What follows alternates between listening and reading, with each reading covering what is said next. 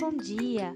Eu sou a professora Camila e hoje vim falar um pouquinho sobre um assunto muito importante para a educação infantil e que gera dúvidas e preocupações para as famílias.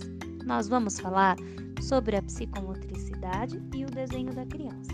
Bom, para começar, o desenho ele é uma das formas de expressão da criança, sendo uma representação gráfica de um objeto real ou até mesmo de uma ideia abstrata. Por isso, é muito importante que nós respeitemos e consideremos os desenhos como a grande obra da criança, pois ele também proporciona uma infinidade de habilidades. Algumas delas são a psicomotricidade fina, a escrita e leitura, confiança em si mesmo, comunicação, criatividade, formação da sua personalidade, maturidade psicológica, coordenação motora, entre outras mais. Porque quando a criança desenha, ela está expressando suas emoções, os seus sentimentos, as suas sensações. E por isso que eu sempre falo que é importante que ela sempre seja estimulada e que recursos apropriados para sua faixa etária sejam oferecidos. Por quê? Para que ela possa cada vez mais ampliar essa linha de imaginação. Mas agora eu pergunto para vocês: será que o desenho é só lápis e papel? O desenho pode ser realizado de diferentes formas. Um exemplo é como nós andamos, como organizamos um espaço.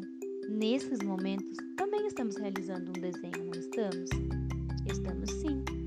Podemos desenhar através da observação, mas não necessariamente com lápis e papel.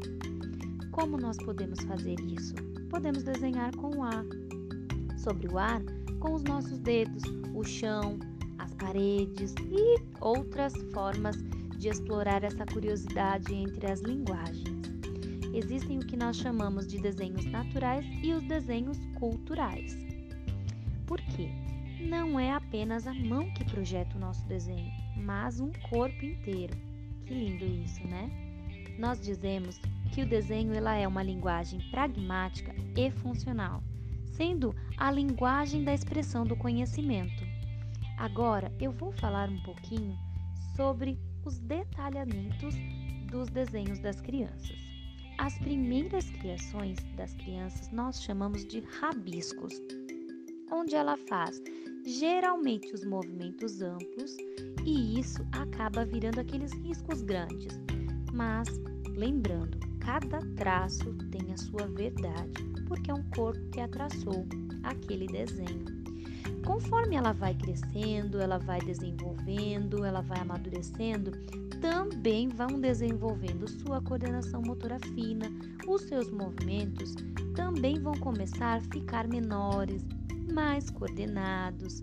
Geralmente, ela começa a ter um pouco mais de intenção naquilo que ela está fazendo, tendo até um pouquinho mais de controle. Mas ainda ao desenhar, não começam a surgir as formas humanoide como nós chamamos. Ou seja, depois da fase do rabisco, vem o que nós conhecemos como as garatujas. E o que será que são essas garatujas, né? As garatujas são as primeiras manifestações dos desenhos que as crianças realizam geralmente entre 2 e 4 anos. E nós classificamos em três categorias principais essas garatujas. A primeira delas é o que nós conhecemos como garatujas desordenadas, que são aqueles rabiscos grandes, né, que geralmente a criança ocupa a folha toda. Ela nem sempre troca de cor.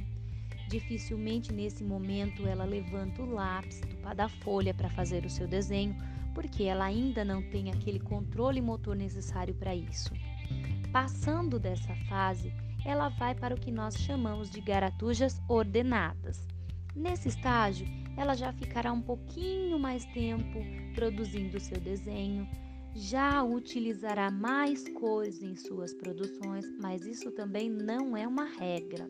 Cada criança tem a sua afinidade com as cores e também as suas preferências, ok?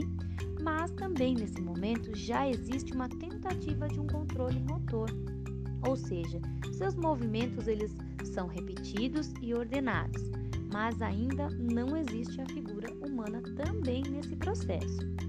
Passando dessa etapa, ela vai para as garatujas nomeadas, que nessa etapa nós representamos uma transmissão do pensamento sinestésico para o pensamento imaginativo. E para a criança, a figura humana já é imaginativa. Geralmente essa etapa ela vai começar a ocorrer por volta dos 3 anos, 3 anos e meio. As garatujas são os primórdios da escrita e do desenho, ou seja, a escrita ela nasceu do desenho, logo ela é um desenho. Sendo assim, é de extrema importância que nessa faixa etária elas apareçam com frequência para as crianças. Mas é ideal que ela crie seu próprio desenho e não que receba ele pronto apenas para colorir. Por que não é ideal o desenho pronto? Apesar dele trabalhar algumas coisas, como cuidado em não ultrapassar o desenho, algumas formas, né? Pode trabalhar algumas figuras, algumas coisas ali. Mas o desenho pronto, ele impede que a criança crie e que expresse suas emoções. Logo, ela criará o que chamamos de estereótipos ou até mesmo as cópias.